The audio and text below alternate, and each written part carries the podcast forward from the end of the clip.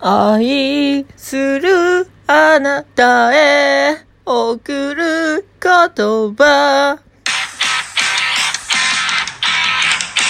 あの、ちょっと今回ね、なんつうか、あの、冒頭から変な声出してすいませんって感じなんですけど、嬉しいお便りいただきました。え、前々回ぐらいのやつでいただいたね、MTF のお子さんを持つお母様からのメッセージなんですけどもね。はい、お返事いただきましたよ、ということで、本当ありがとうございます、ということで、はい。で、その前にですね、この番組の説明なんですが、元男で現在トランスジェンダー女のスザンヌ美咲が暴く LGBTQ 性のお悩みぶっ込み案件、スザンヌ美咲の秘密の花園というわけで、ラジオトーク公式番組でございます。本日も笑顔ハートを、ネギボタンをポチポチ押しながら聞いていてくださいというわけで、では早速、先ほどのメールですね。いきます。あれ？音なのはい。えー、っとね、これどっちから読んだらいいのかな？えー、っと、ちょ、ちょっと待って。あ、これだ。はい。えー、っと、ゆきさんからですね。大変丁寧なえお返事ありがとうございました。あなた様の切実なお話を聞き、娘の幸せを一番に考え、医師に再度お願いしてみます。もしダメな時は私から娘に女性ホルモンをプレゼントします。お、すごい。長年お付き合いのある医師ですから、アドバイスはもらえると思います。世間の目、確かに厳しいと思います。ママ友でも両極端な意見を言われています。育てた、育て方が悪い。えー、息子の将来をどう考えているの？反対意見としては優しいお母さん、えー、可愛い娘さんができて羨ましい。衣類を提供してくれる方もいました。娘娘は子供の頃、髪が長かったので女の子に間違えられました。お店で女の子の服を勧められ試着したこともありました。本人は内心欲しかったけど言い出せなかったと後で言っていました。今の娘の笑顔を見ると夢を叶えてあげたいです。貴重なアドバイスありがとうございました。母親としての決心はつきましたということで。はい。ゆきさんメッセージありがとうございました。ね、もう一個、あの、いただいてるんですけども、まあ、その、まあ、ちょっとね、今思ったのがね、その、お母さんとして、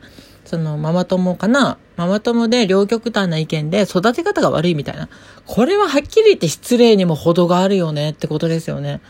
あの、MTF とか、まあ、トランスジェンダーっていうのはもう生まれた時から決まってるものなんですよ。だから、育て方うんぬんでどうしようもない感じなんですよ。まあ、逆に言うと、めちゃくちゃ男らしく育てたのに、女になろうと決心する人もいるし、めちゃくちゃ女らしく育てたのに男で生きようとする人もいるわけで、あの、育て方関係ないんですよね。まあ、言うならばあれですよ、あの、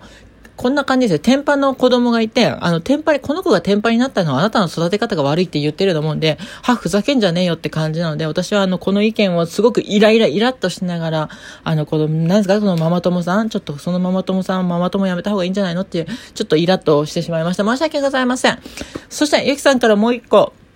えっ、ー、と、後日談としてメールいただきました。次、えー、次っていうかこれですね。美咲様、たびたび申し訳ございません。ご報告させていただきます。本日クリニックに行き、医師、院長先生と相談しました。結論は治療開始になりました。このクリニックは専門ではないので、この2ヶ月半紹介でいくつかの病院の診断を受けています。本人が絶望していたこと、母親の理解があること、短時間で環境整備、確保、転校を引っ越ししてくれたこと、毎回娘姿で通院いただいており、医師、スタッフからも違和感がなく、他の患者さんに異質な目で見られることもないから OK になったそうです。これから長い道のりですが、支えてあげてくださいと言われました。このクリニックは今まで同じような患者さんがいたそうです。すべて母親が理解があり、可愛い娘さんだそうです。娘にとっては最高のクリスマスプレゼントになったと思います。美咲さん、私の背中を押してくれてありがとうございました。勇気を持ってカミングアウトしたとても可愛い娘です。ということで、素敵すぎるなんて、なんて素敵なお母さん、娘さんなんでしょうか。そして先生もなんて素敵な方なんでしょうか。ありがとうございます。このゆきさんのね、担当されているお医医者さん、名前はわかりませんけどもね、ゆきさんの気持ち、そして娘さんのあの気持ちをね、汲み取ってくださって本当にありがとうございます。というわけで、私からもね、先生にお礼を言いたいなと思っております。で、まあ、ちょっとね、今メール見てて、ちょっと私、ちょっとあの、逆に私が違和感感じちゃったんですけど、ちょっといいですか？あの、まあ、ここでですね、えっ、ー、と、医師、スタッフからも違和感がなく、他の患者さんに異質の目で見られることもないから OK になったそうです。これおかしいよね。って感じ え、他の患者さんとかお医者さんとかから見て異質に見えたら逆に言うとダメってことなんですよね。おかしいよね。これこそ差別だよねって感じ。だからさ、例えばさ、まあ、中学生でもさ、第二次成長期が早くて、まあ、ある程度さ、あの、体が男らしくなってて、まあ、髭が生えてくる子もいるわけなんですよね。早ければ、私の先輩とか中学校3年生で髭生え揃ってる人いたんですけど、じゃあ仮にですよ、まあ、このお子さんがですよ、もし、あの、成長が早くて、第二次成長期がもう終わってて、髭も生えてて、声変わりもしてて、みたいなん、で、骨格も、まあ、遺伝子の影響で体格も良かったとして、それで、まあ、女の子の加工してる時に、まあ、周りの目がちょっと変だなと思ったり、その、お医者さんがちょっと異質な目で見てしまった場合は、ホルモンダメなんですか？え、これは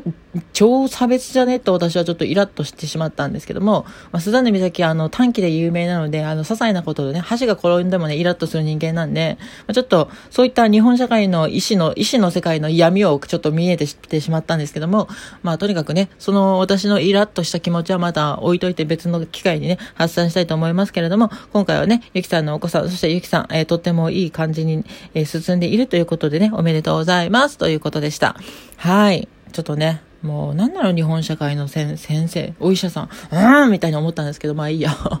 はい。というわけでね、まあ今回あの、本当にこれだけなんですけど、本当に良かったなって思ってます。で、その他ですね、うんと、まあせっかくゆきさんがメールくださったので、私の知人の話をしようと思います。私の知人の人も、ゆきさんと同じように、MTF のね、えっ、ー、と、生まれた時は男の子だったんだけど、女の子になりたいってことでカミングアウトして、女の子で生活させてあげたいっていうことでね、ホルモンもね、できればさせてあげたいっていうことで、えー、お母さんがすごい協力してくださってる方だったんですよね。で、相談もらったのがね、もうだいぶ前、もうほんと5、6年前だったんですけど、で、その当時の、えー、相談された方はお母さんで、まあ娘さんが、まだね、小学生ぐらいだったんですよ。小学校3、4年生ぐらいかな。で、なんか1、2年生ぐらいの時から、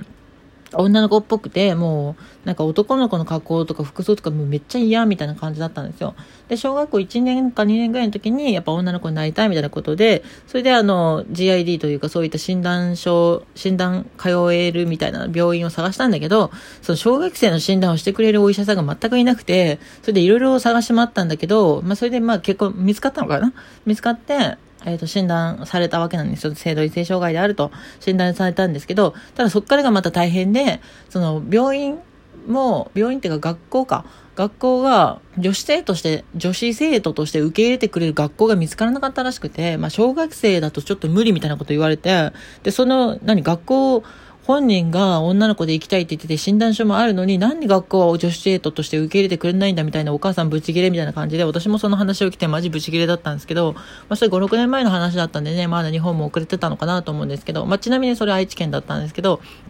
うん。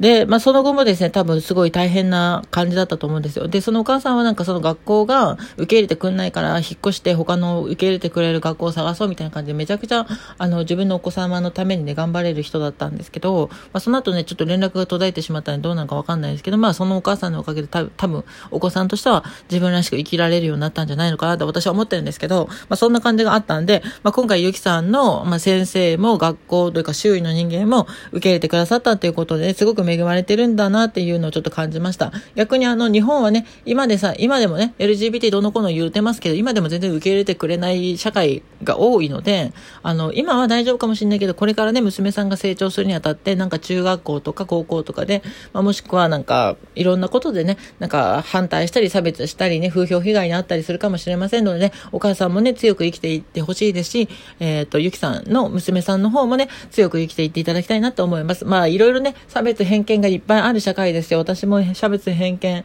いっぱい受けてますけど、まあ、強く生きていてほしいなっていうのが私の本音でございます。というわけで今回ここら辺で終わりたいと思います。はい、ありがとうございました。えっ、ー、と、他にお便りはないな。OK。というわけで、今日はこの辺で終わりたいと思います。最後まで聞いていただきありがとうございます。この番組では皆様の質問相談を受け付けてますので、お気軽にご連絡、お便りいただければと思います。差し入れもね、えっ、ー、と、